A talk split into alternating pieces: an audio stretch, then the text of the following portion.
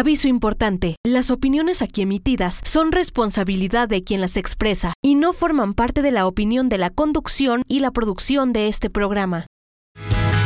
Programación apta para todo público. Una mirada hacia la inclusión. Para construir una sociedad más incluyente, demos una mirada hacia la inclusión.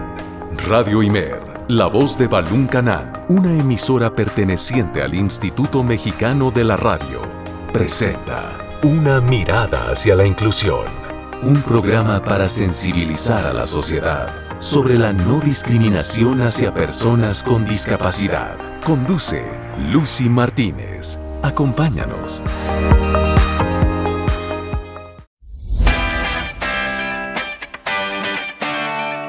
Radio Imer 94.9 de FM, muy buenas tardes, me da mucho gusto acompañarte este lunes en otra emisión más de tu programa Una mirada hacia la inclusión.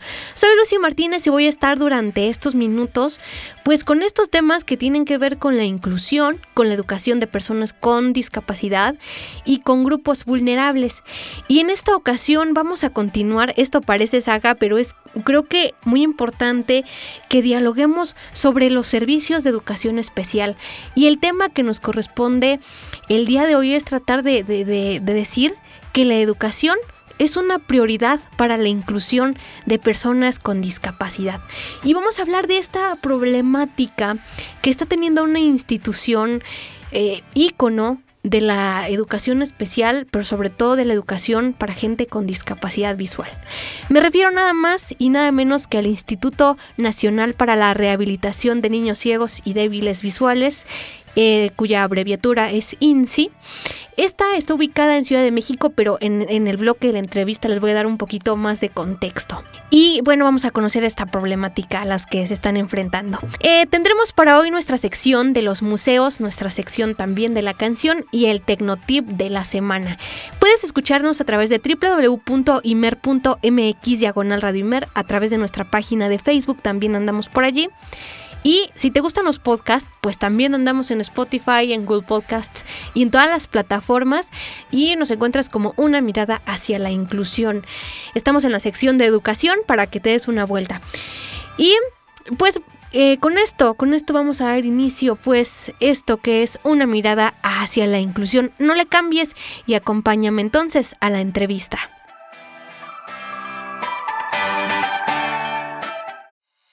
Esta es La Entrevista, una mirada hacia la inclusión.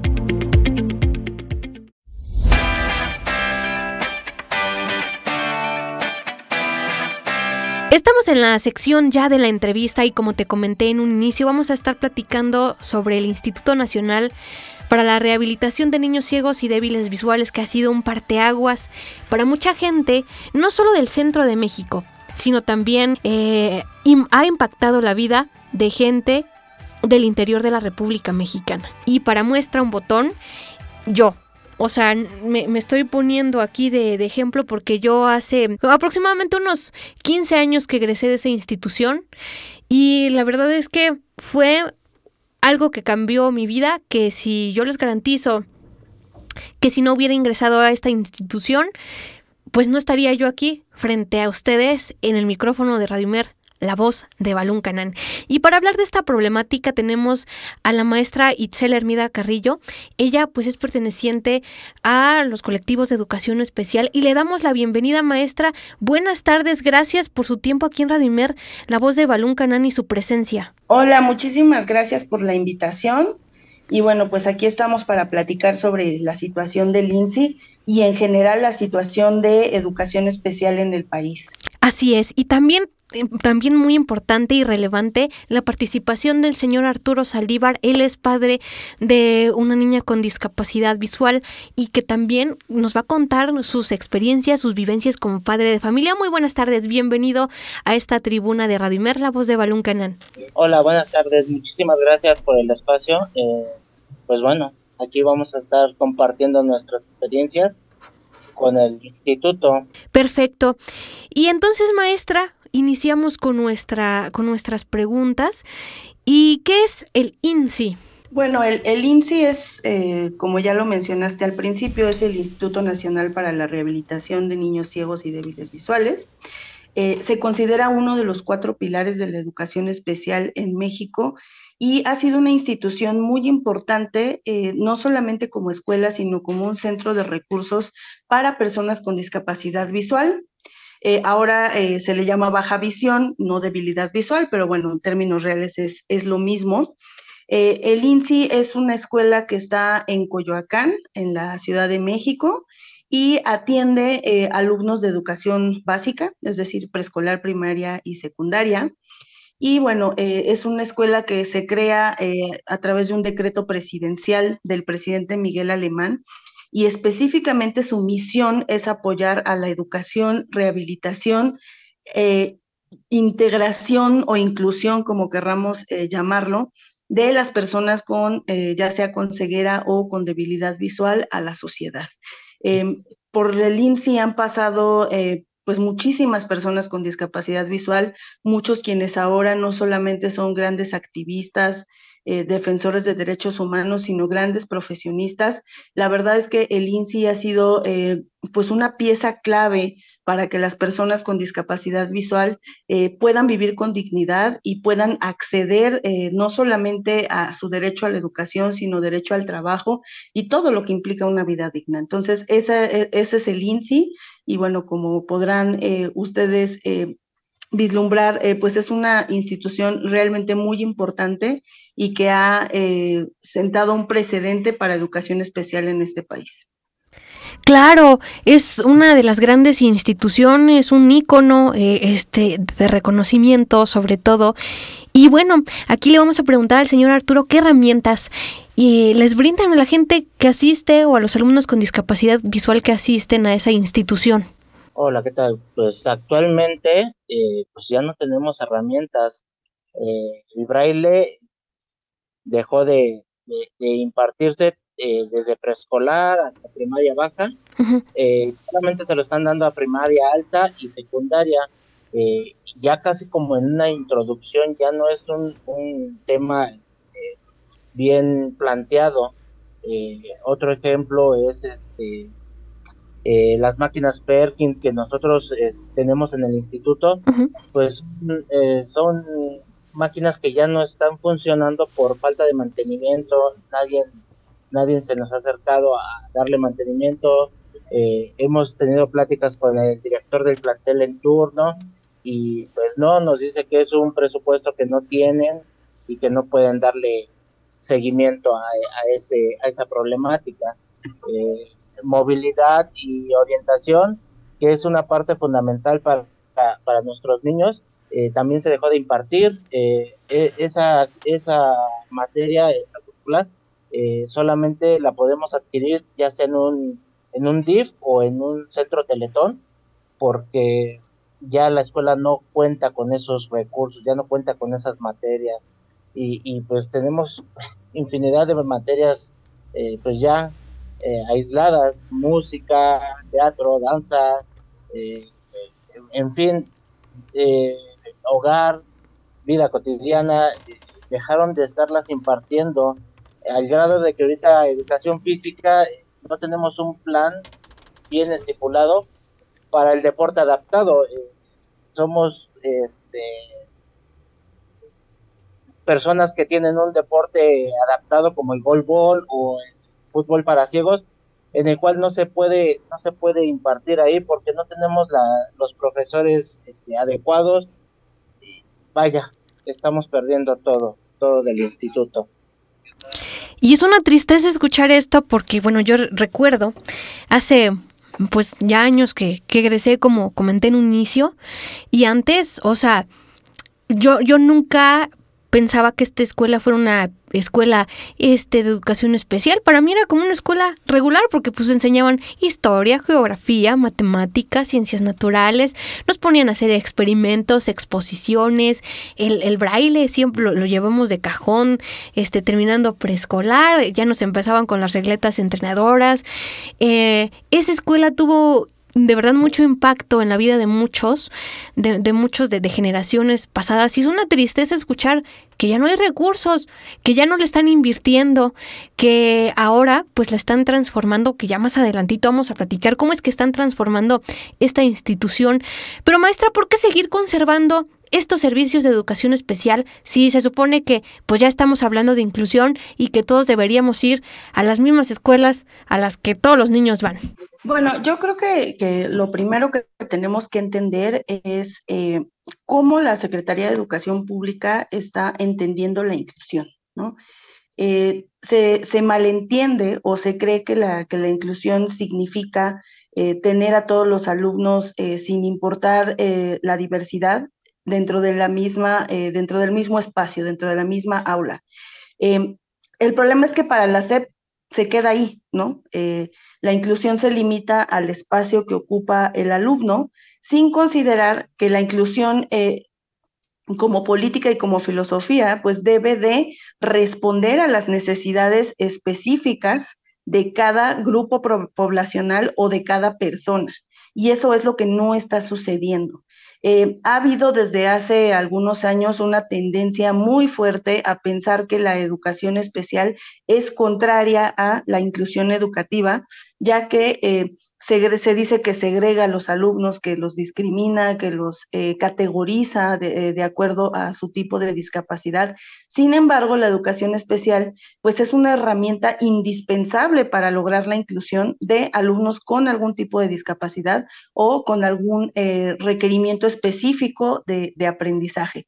En el caso específico de las personas con discapacidad visual, pues sabemos que necesitan no solamente los contenidos o las habilidades eh, que están en todos los planes de estudios, sino que ellos necesitan también desarrollar otras competencias y otras habilidades desde orientación y movilidad, eh, aprender eh, a, ejercitar la memoria. Mucho de lo que ustedes como ciegos viven, pues tiene que ver con la memoria, con agudizar los otros sentidos. Eh, la gente cree que un niño ciego agarra eh, su bastón blanco y sale a la calle y ya automáticamente lo sabe utilizar o sabe orientarse. Lo que no sabe es que es un proceso de aprendizaje y que es un proceso en el que tiene que haber algún especialista que le enseñe y, y que lo oriente para adquirir esas habilidades. Y así cada grupo de personas con discapacidad, cada discapacidad enfrenta sus propios retos y tiene sus propias necesidades. Y la misión de la educación especial es justamente responder a esas necesidades específicas y, y, al responder a esas necesidades específicas, pues eso permite a la persona, al alumno o a la alumna, su inclusión o su integración en la sociedad. Pero no es un proceso que ocurre de manera automática. El que tú traslades a un alumno con discapacidad a una escuela regular, eso no es inclusión si tú no respondes a las necesidades que tiene ese alumno. Es una situación muy compleja. Y entonces, desde su perspectiva, señor Arturo, ¿usted considera que deben seguir existiendo estos servicios de educación especial en específico? ¿Considera usted que debe seguir existiendo el INSI? Por supuesto, y no solamente el INSI, debe de haber, eh, cada instituto debe de tener eh, un, una especialidad, digo, eh, los ciegos este, tenemos eh, ciertas carencias para, para movilidad, pero con una, con una educación este, especializada pueden seguir adelante. Los sordos, de igual manera, los autistas, todos deben de tener un espacio digno para que puedan ejercer su, su, su educación formativa y tengan esa inclusión que tanto pregona la, la SEP, esa inclusión que, que sí se puede dar, pero con un, un, debido proceso, eh, una, de, una verdadera enseñanza eh, exclusiva para cada, para cada discapacidad. Eso no lo hace discriminatorio, eso al, al contrario, los hace fortalecer y, y explotar todo su potencial de cada uno de los niños. Claro, mucho se ha comentado y se ha venido pues tomando como rumor de que la educación especial y el personal pues o sea, pronto va a, dejar de existir o dejar de ser una esencia. Y eso es muy triste, porque, o sea, si de por sí, cuando vamos a incluir a alguien con discapacidad en, en aulas regulares o en escuelas regulares, o no se tiene el conocimiento, o no se tienen las herramientas, o no hay la infraestructura, o, eh, o, pues también no hay ese interés, ¿no? De que el niño aprenda. Y aparte, pues a los docentes de educación regular se les hace muy difícil. De por sí tienen 30, 40 alumnos y ahora con dos, tres alumnos con discapacidad visual, yo no digo que sea imposible, pero sí requieren una atención este, personalizada, individualizada, porque en este caso, pues la gente con discapacidad visual, pues necesita de concentración, de, del sentido del oído, del, de todos estos para, para poder concentrarse. Y al, o sea, hay mucho ruido a veces en las escuelas, están los niños gritando, están jugando y entonces pues como que a veces se limita el aprendizaje porque pues muchos de los contenidos son hablados o son este pues sí transmitidos este ya sea por una persona o por algún aparato que te esté leyendo algún libro, ¿no? que estén tratando de, de, quitar estos servicios. Y maestra, ¿cuál es la problemática a la que ahora se está enfrentando este instituto? ¿Qué es lo que está sucediendo? Bueno, eh, quiero, eh, quiero aclarar que la situación del, del instituto del INSI no es aislada. Eh, lamentablemente desde hace años hemos estado eh, viendo, nosotros como colectivo hemos documentado eh, pues esta tendencia que hay a la eliminación de los servicios de educación especial. Nuestro, de hecho, nuestro colectivo se, se funda de manera formal en el 2018 cuando a través de un acuerdo secretarial de la Secretaría de Educación Pública se elimina la licenciatura en educación especial con sus cuatro áreas de formación, eh, nosotros nos manifestamos junto con los estudiantes de, varias escuelas normales por la eliminación de la licenciatura en educación especial. Eh, eso ya nos habla, ¿no? Desde hace tiempo de, del poco o nulo interés que tiene la Secretaría de Educación Pública en la educación de las personas con discapacidad. Eh, es muy simple, ¿no? Nosotros lo hemos, eh, lo hemos evidenciado de una manera muy simple. La, inclusión en México se está utilizando como, eh, como una política que, que sirve, que es muy útil. El discurso de inclusión es muy útil para reducir los recursos tanto humanos como económicos, materiales eh, y todo lo que se invierte en la educación de las personas con discapacidad. Entonces, ¿por qué el Estado va a, mantener, a fortalecer y a invertir en tener escuelas especializadas con todos los materiales y todo el personal? Si puede utilizar esta política para desmantelar todo eso, pasar a todos los alumnos con alguna discapacidad a las escuelas, pues mal llamadas regulares, ¿no? Eh, dejar de formar maestros especialistas, eh, dejar de contratar maestros especialistas, en lo cual también ahorra recursos. Y entonces, ¿cuál es el problema? Que el, finalmente la responsabilidad de incluir pues queda en manos de los pocos maestros de educación especial que quedan, de los pocos profesionales de la educación especial, porque es importante decir que en educación especial no nada más están los maestros especialistas, sino también debería de haber otros profesionales como trabajadores sociales, terapeutas, médicos, que estuvieran disponibles para los alumnos. Eh, entonces, pues bueno, le transferimos esa, eh, responsabilidad al maestro frente a grupo, al maestro de preescolar, de primaria, de secundaria, eh, de prepa, de universidad, que en la mayoría de los casos no tiene la formación necesaria para brindar atención a los alumnos con discapacidad, que en la mayoría de los casos trabaja en, condiciones muy precarias de aulas sobrepobladas. O sea, tú imagínate un maestro de una secundaria de la Ciudad de México que tenga 60 alumnos, hay salones que llegan a tener hasta 60 alumnos, y que aparte los maestros de esos 60 alumnos tengan 10 con diferentes tipos de discapacidad sin ninguna herramienta, sin ningún material, sin ninguna capacitación. Pero ¿qué es lo que dice la SEP?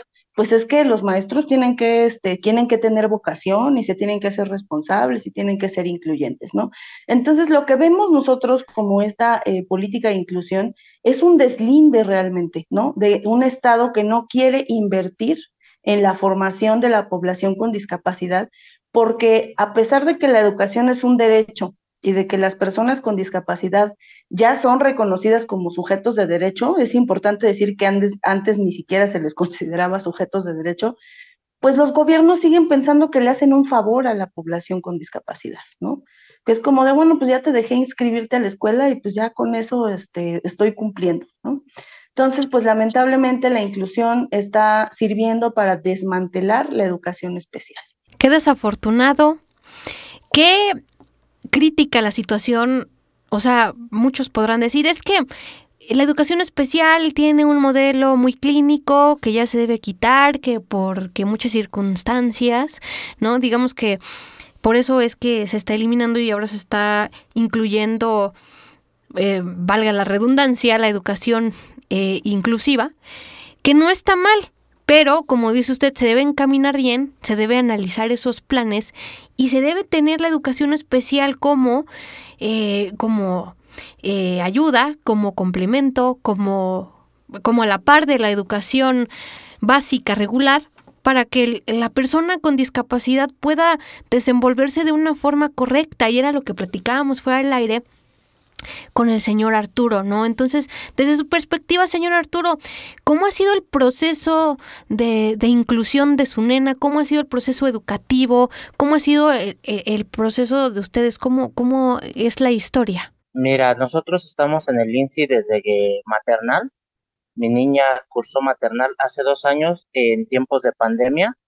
Eh, las clases fueron en línea. Eh, nuestra maestra que teníamos en turno, nuestra maestra titular, muy comprometida, una maestra muy preparada. Eh, actualmente se sigue actualizando y se sigue preparando. Eh, vimos muchos, muchos avances de mi niña, eh, aún siendo en línea. Este, el año pasado ya entró presencial a primero de preescolar y ahí fue donde empezaron a, a, incluir niños con otras discapacidades y, y, y, el, y el proceso de aprendizaje eh, fue mermando, más allá de, ir avanzando, iba disminuyendo. Este, siempre tratamos este, el diálogo con el director, de hacerle ver que, que pues no era lo correcto, no era lo ideal, eh, el que tuviéramos eh, la diversidad de discapacidad, porque no podían ponerle atención a los niños, a pesar de que eran grupos muy reducidos, estoy hablando de seis, siete personas, pero era muy difícil, muy difícil atender este, la maestra titular a, esos niños porque pues cada niño tiene una característica diferente. Entonces, ella sola no podía con el, con el, con el grupo. Tenía que tener una, una niñera y, y, el, y el director, al, al ser un grupo tan pequeño, no se la otorgaba. Entonces, carecía de mucho la maestra y eso fue mermando. Hoy en día, este ciclo escolar, eh, pues ya estamos rebasados. Eh, somos cinco, son cinco alumnos en el grupo, eh, ciegos y débiles visuales, contra diez de diversas discapacidades. Entonces ya no hay la atención. nuestros niños han sido desplazados, han sido arrinconados, porque como ellos no se mueven, ellos se quedan quietos, pues es más fácil tenerlos en el rincón porque los otros corren, brincan, gritan y eso ha, forzado a que los niños ciegos y débiles visuales adopten otras otras discapacidades eh, por por este por por escucharlas, ¿no? Eh, empiezan a gritar porque entienden que si gritan les dan la atención, empiezan a hablar pausado porque el niño con síndrome de Down se le tiene que hablar eh, pausado para que entienda y, capte lo que se le, se le está diciendo. Entonces nuestros niños ya están adoptando discapacidades que no cuentan, que no tienen. Entonces, más allá de ayudarlos, los están retrocediendo. Agregamos que este ciclo escolar también han, han incluido niños, eh, vaya, la expresión regulares, niños que no cuentan con ninguna discapacidad. Y esos niños, ah, más allá de ayudarlos, eh, solamente los están retrocediendo en, su proceso formativo, educativo, porque eh, bien sabemos que si la educación regular y su plan de trabajo es casi nulo, eh, una, una escuela con discapacidad pues es más lenta todavía para, para un niño así. Entonces, eh, esta, esta inclusión forzada, esta inclusión este, discriminatoria, porque no les dan el derecho a la educación a los niños como tal, se está, se está viendo tan grave en que el gobierno se, se ahorre un peso eh, con esto de la inclusión, aún gastándose 20 pesos, ellos van a, van a reforzar el, hecho de que se ganaron un peso, eh, incluyendo a todos los niños en escuelas regulares o, o en el mismo espacio del INSI. Eso es, esa es la problemática tan grave que tenemos. Entonces prácticamente como que esta institución la están haciendo como un CAM, ¿no? Y entonces están mezclando de mole, de dulce, así, ¿no? De, de chile, y entonces van todos, ¿no? Y pues esto es una limitante porque eh, usted me comentaba fuera del aire que ni siquiera han cambiado el nombre, o quién nos comentaba, que ni siquiera han cambiado el nombre de la institución, que aún se sigue llamando INSI, y este, y que pues no debería ser así porque pues si ya lo están convirtiendo en CAM, entonces ya no tiene sentido que se llame así. Algo importante que hay que, eh, eh, que, hay que aclarar. Sí, la, tendencia o la intención de la, de la CEP efectivamente es convertir al instituto o transformarlo en un CAM. Sin embargo, eh, el INTI no es cualquier escuela. Estamos hablando de un instituto que se crea mediante un decreto presidencial para la atención específica de personas con discapacidad visual. Entonces, aquí estamos hablando de una violación del decreto presidencial eh, cometida por parte de la misma Secretaría de Educación Pública y de la Dirección de Educación Especial. Porque efectivamente la, tendencia, parte de este desmantelamiento, es eh, convertir o transformar eh, escuelas como el INSI en, el, en centros de atención múltiple.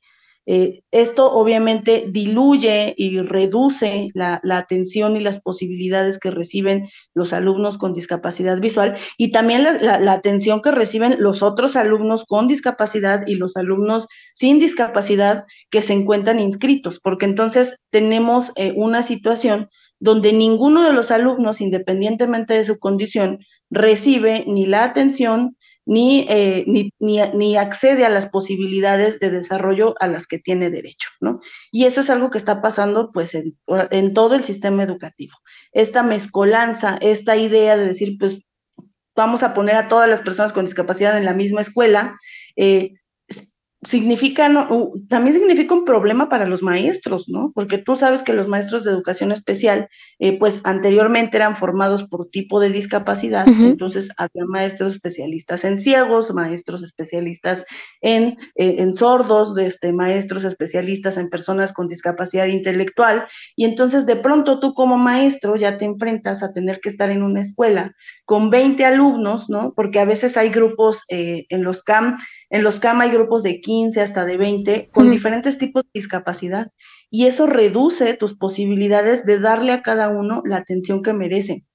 Entonces, no solamente la CEP está violando este decreto eh, y está eh, violando eh, la misión original del instituto, sino que está también violando los derechos de los alumnos con otro tipo de discapacidad o sin discapacidad que se encuentran inscritos al no atender a nadie como se debe. Y obviamente, pues los maestros son los que también, o sea, los que llevan, eh, los que pagan los platos rotos, porque tenemos grupos en el INSI que deberían de ser de 5 o de 6 y que son de 15, ¿no?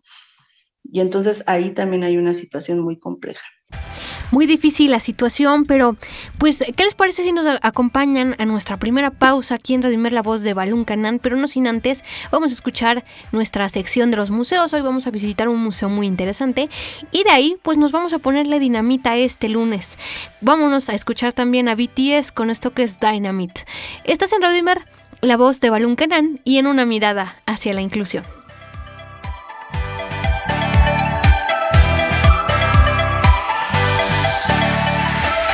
Los museos son parte importante de nuestra cultura y representan una fuente del conocimiento del arte.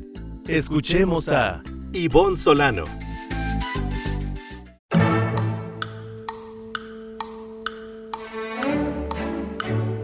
Hola, hoy conoceremos acerca de Bebe Leche, Museo Interactivo de Durango. Se encuentra en Victoria de Durango, Durango. Se fundó el 18 de diciembre de 2009 en este museo se encuentran exposiciones educativas e interactivas para pequeños y grandes. Se aprende de ciencia, arte y sobre todo del estado de Durango. Lo componen cinco salas temáticas, una sala de exposiciones temporales, una sala 3D y una tienda de souvenirs. Las cinco salas permanentes son Sala Conocer, compuesta de ciencia y tecnología. Sala Crear, de arte. Sala Crecer, cuerpo humano y salud. Sala Vivir, temas directamente relacionados a Durango, sus tradiciones, cultura y actividades económicas. Sala Jugar, estimulación para niños de hasta 5 años. También cuenta con servicios educativos, talleres, cursos para niños, jóvenes y adultos, conciertos, conferencias, danza, presentaciones editoriales. Está abierto al público de martes a viernes de 9 a 17 horas y sábados y domingos de 11 a 19 horas.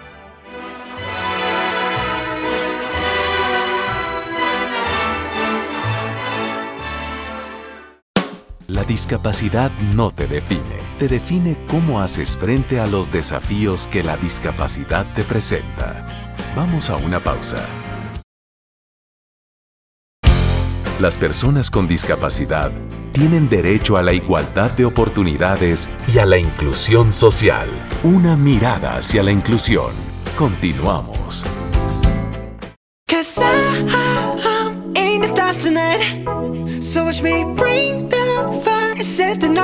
Light. Shoes on, get up in the morning, cup of milk, let's rock and roll. Kink out, kick the drum, rolling on like a rolling stone. Sing song when I'm walking home, jump up to the top of the brown. Ding dong, call me on my phone, nice tea, and I'll get my ping pong. This is dead heavy, can't hear the bass boom, I'm ready. Life is sweet as honey, yeah, this beat treat like money.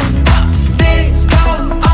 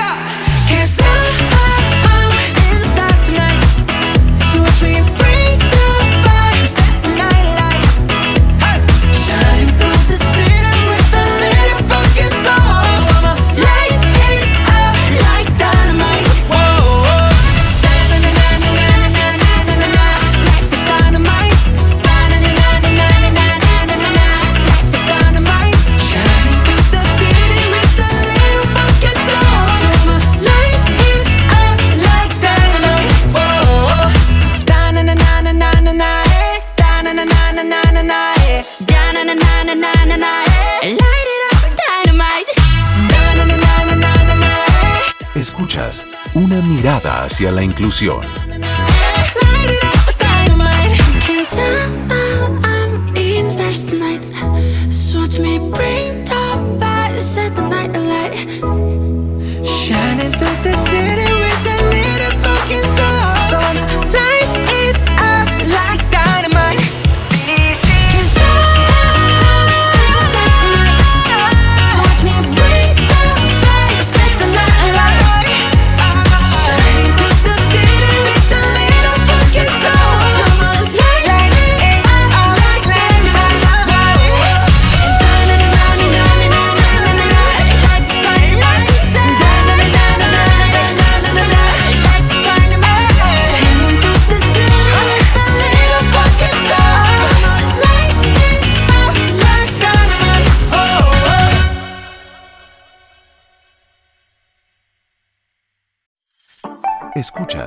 Radio Imer, la voz de Balún Canal.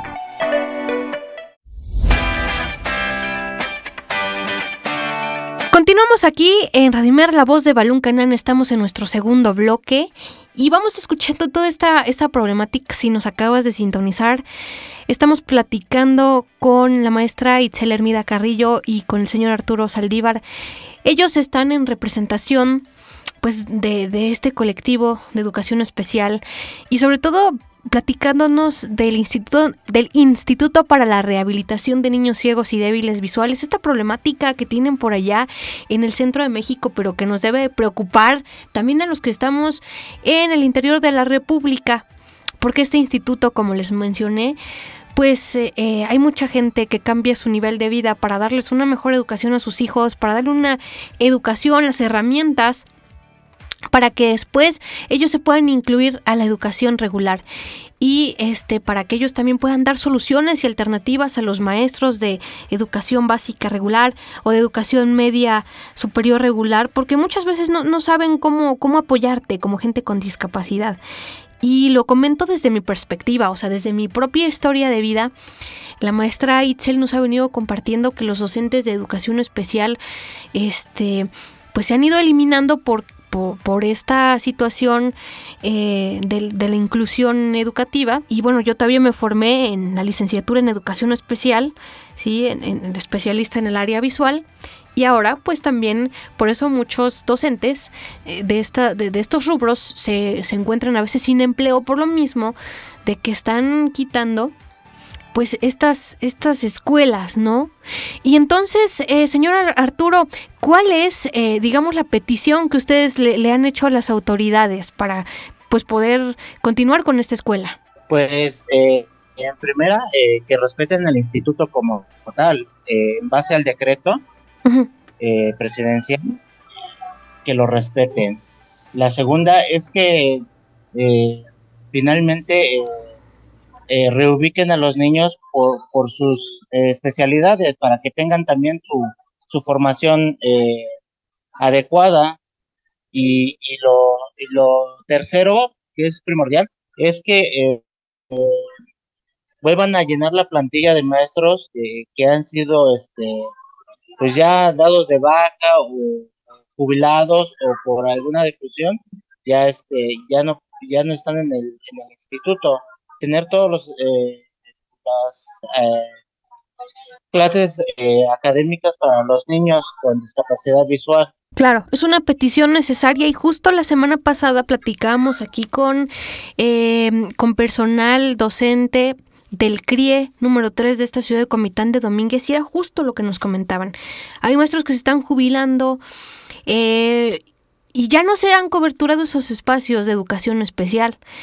Y entonces, maestra, ¿ustedes han recibido alguna respuesta? Este, ¿Cómo han hecho, cómo se han manifestado para hacerle saber a la, a la Secretaría de Educación Pública sobre esta situación que están pasando en la escuela? Pues mira, nosotros tenemos como colectivo un largo historial de demandas ante la Secretaría de Educación Pública.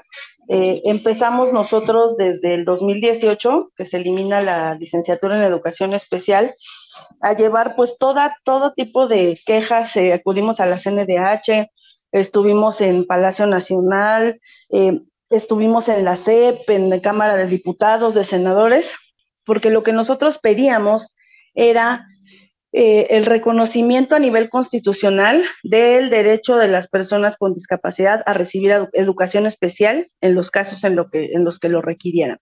Em, con la reforma educativa de 2019 se establece la inclusión como uno de los ejes rectores del sistema educativo y se establece que se va a implementar una estrategia nacional de educación inclusiva. Nosotros participamos en las mesas que, eh, que se realizaron en la SEP para plantear esta estrategia, para construirla. Sin embargo, eh, pues es una estrategia que no se ha implementado y que además, pues todo lo que, muchos de lo que nosotros dijimos en esas mesas, y no solamente nosotros, sino muchos otros colectivos y personas que participaron, pues la SEP realmente no lo tomó en cuenta, ¿no? Eh, solamente eh, pues utilizaron esas mesas para legitimar eh, las decisiones que han tomado. actualmente hemos recibido, especialmente después de pandemia, hemos estado recibiendo muchísimas eh, quejas, solicitudes de apoyo, de orientación de parte de padres de familia, eh, pues de, personas con discapacidad a todos los niveles que han estado eh, pues quejándose de, de, las situaciones que se viven dentro de las escuelas. Entonces, pues digamos que nuestro camino es largo. podría yo pasarme un buen rato aquí hablando de, pues de todas las demandas que nosotros hemos hecho como colectivo, pero actualmente lo que, lo que hacemos, eh, pues es orientar a las familias, ¿no? Y también a los maestros, porque también ya los propios maestros, el, maestro en general en México está muy sometido, muy acallado.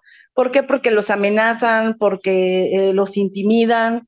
Debo decir también que los maestros y maestras del INSI, los que han estado eh, apoyando eh, al movimiento de los padres, eh, pues muchos están siendo ya acosados por las autoridades, señalados, ya los han este, querido intimidar, y pues ese es el modus operandi, ¿no?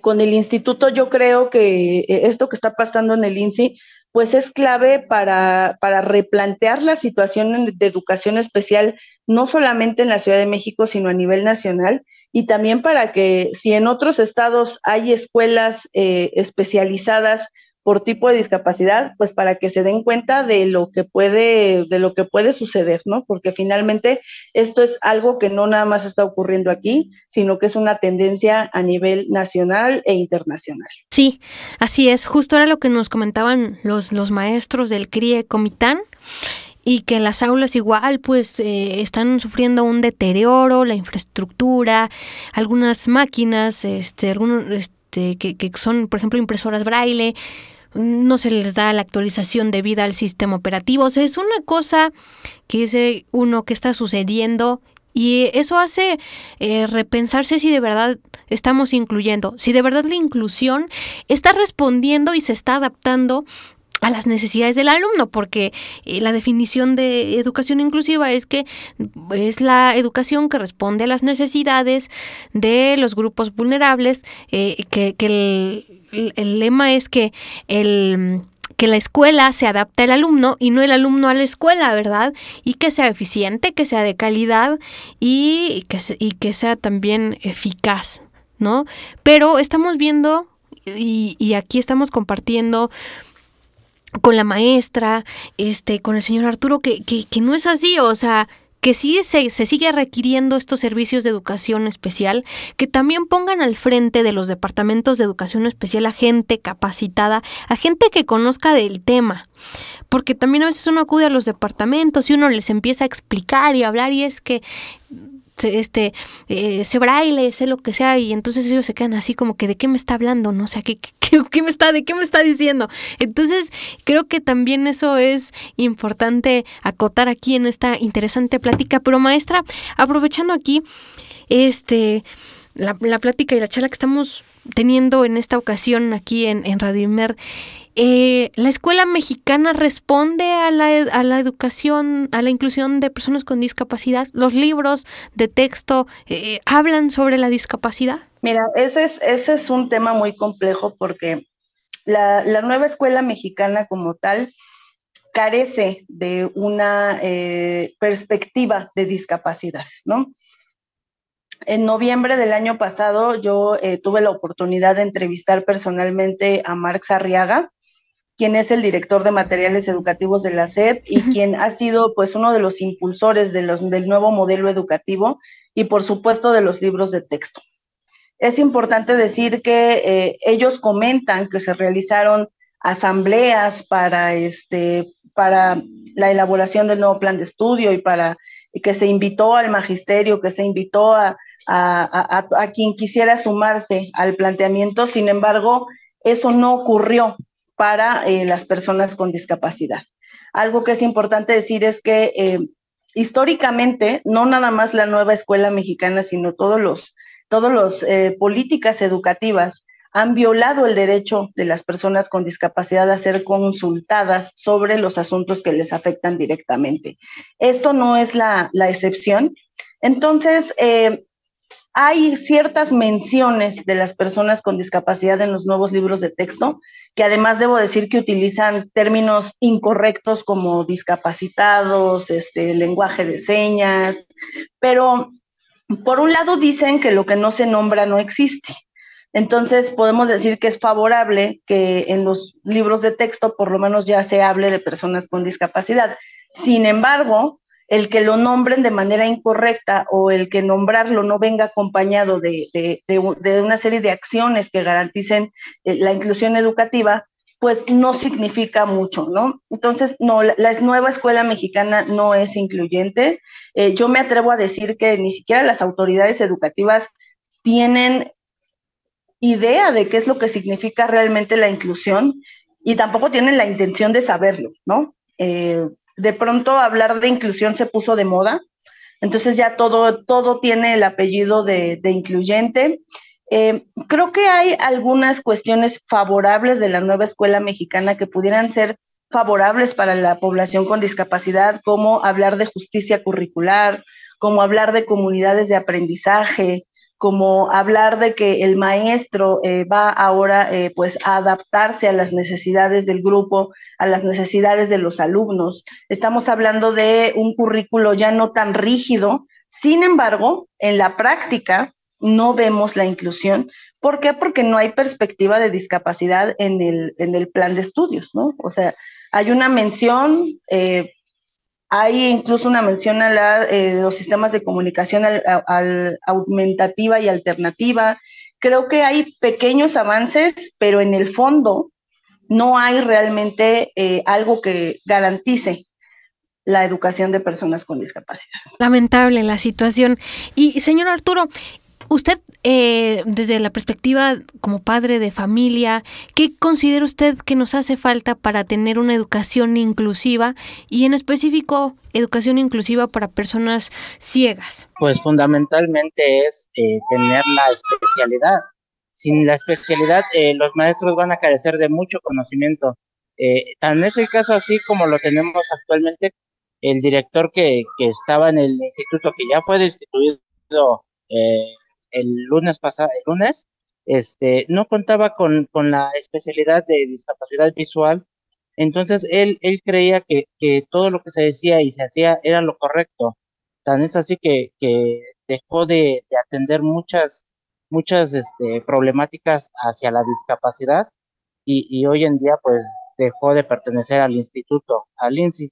Pero bien, bien puntual fueron las autoridades educativas que quien quien vaya a tomar el cargo va a ser con el mismo perfil porque ya no existe un, un perfil especializado.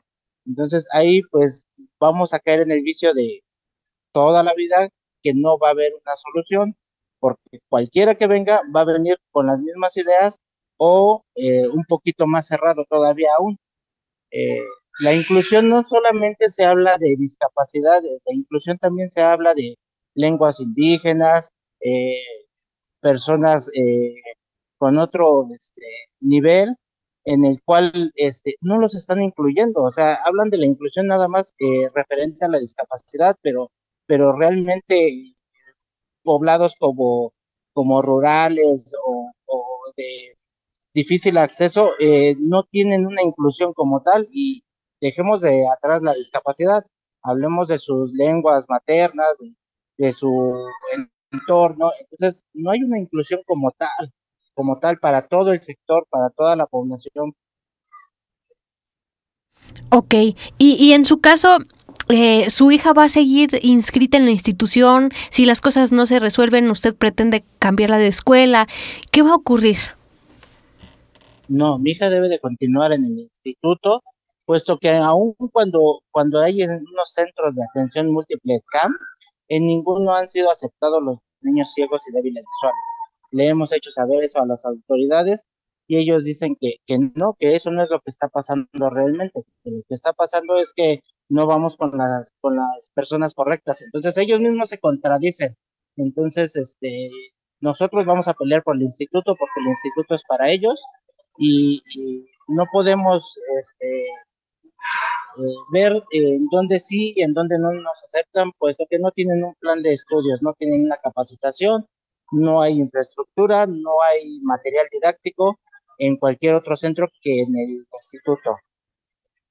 Sí, y esta es la voz de un padre de familia que eh, pues necesita, ¿no? Que, que, sea garantizado el derecho a la educación, a la educación especial de, de una, una pequeña con discapacidad.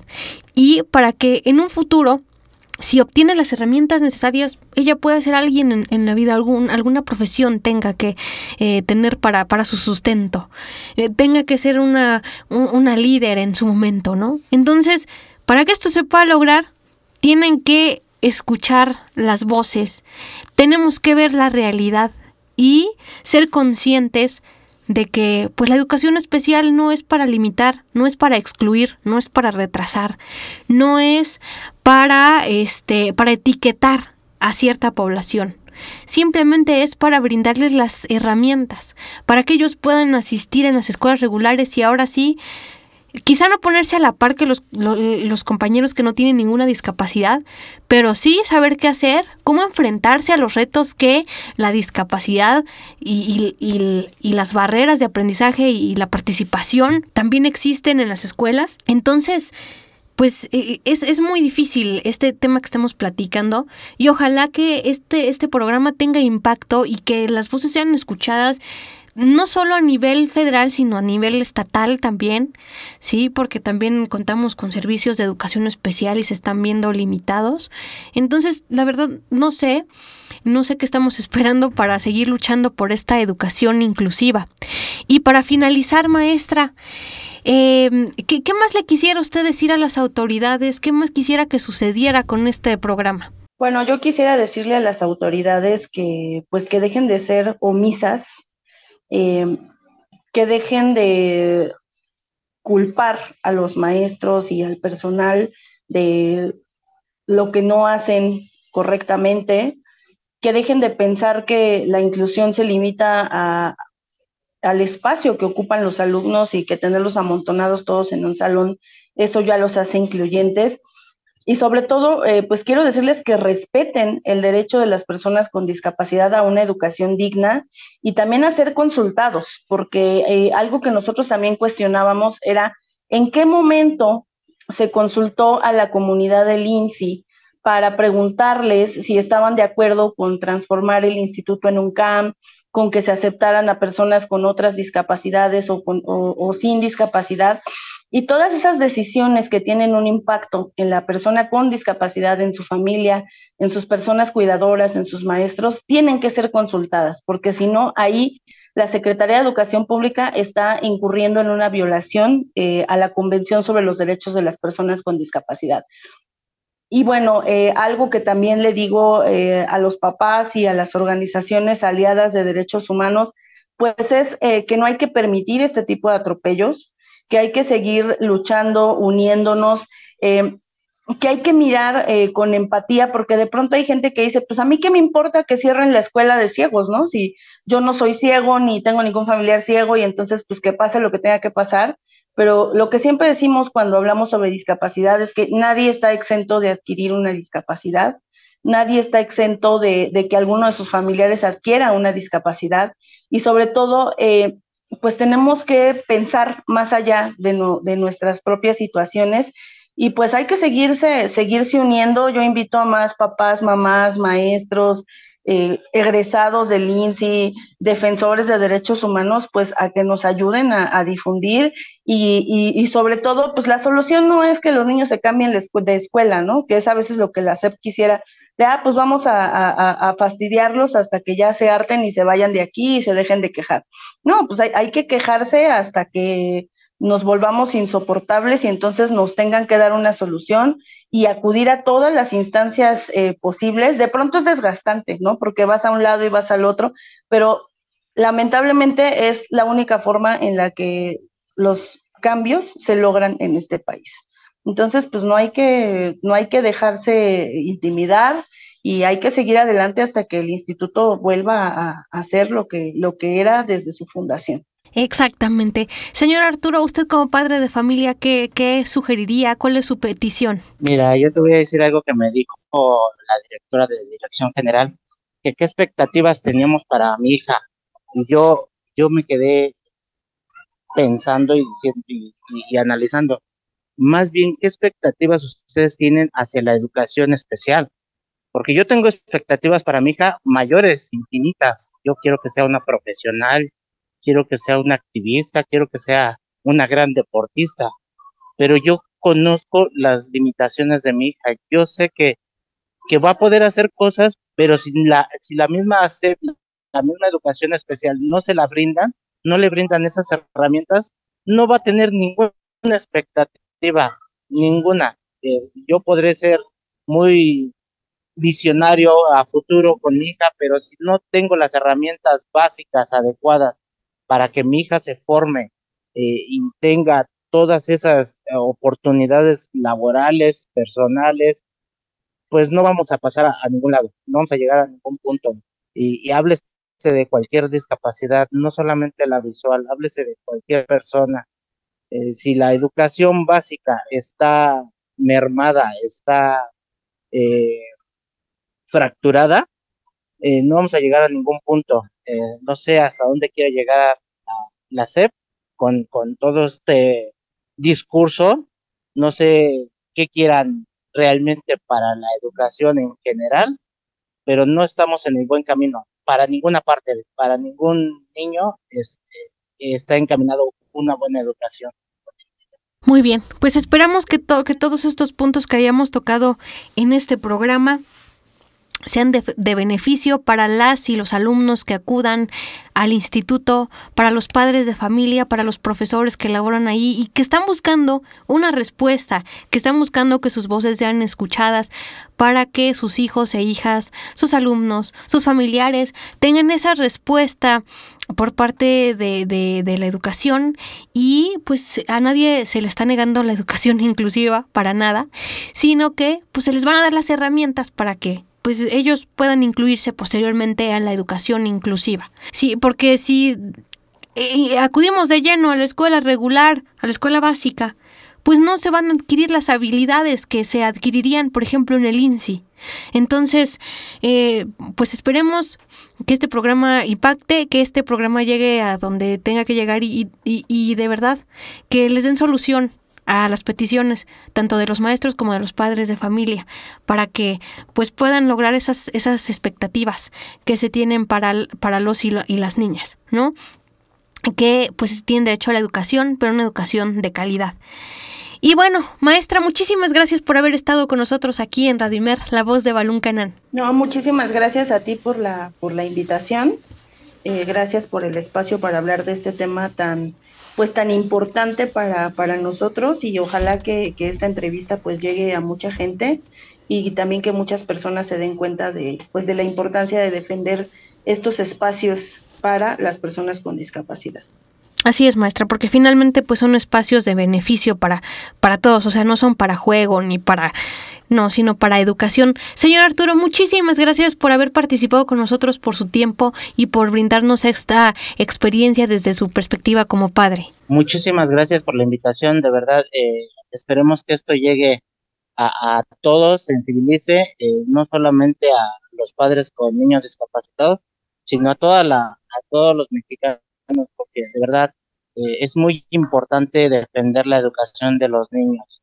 Pues bueno, con esto finalizamos esta emisión de una mirada hacia la inclusión no me voy sin antes decirte que en locución y producción de este programa, tu servidora Lucy Martínez, en producción general de la emisora, el licenciado Carlos Mora y en gerencia, nuestra gerente, la licenciada Leonor Gómez Barreiro, a quien le agradecemos eh, también los espacios para la realización de este programa, una mirada hacia la inclusión. Y bueno, esperando que este tema te haya dejado una reflexión, te haya dejado eh, aprendizaje y que nos unamos como personas con discapacidad para apoyar estas instituciones que de verdad son transformadoras, son em, incluyentes, son... Eh, tienen, tienen gran repercusión para bien en la vida de muchos y muchas personas que en sus localidades, que en sus regiones no cuentan con maestros especialistas. Entonces, pues con esto terminamos el día de hoy y no le cambies, quédate con lo mejor de la barra programática de Radimer La Voz de Balón Canán y yo te espero el próximo lunes aquí en tu programa, Una mirada hacia la inclusión.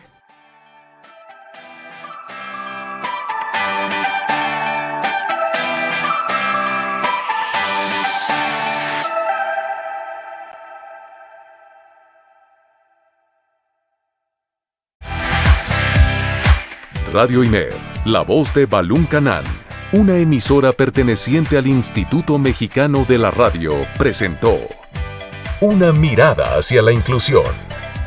Juntos ayudemos a construir una sociedad incluyente. Escúchanos en la próxima emisión de Una mirada hacia la inclusión.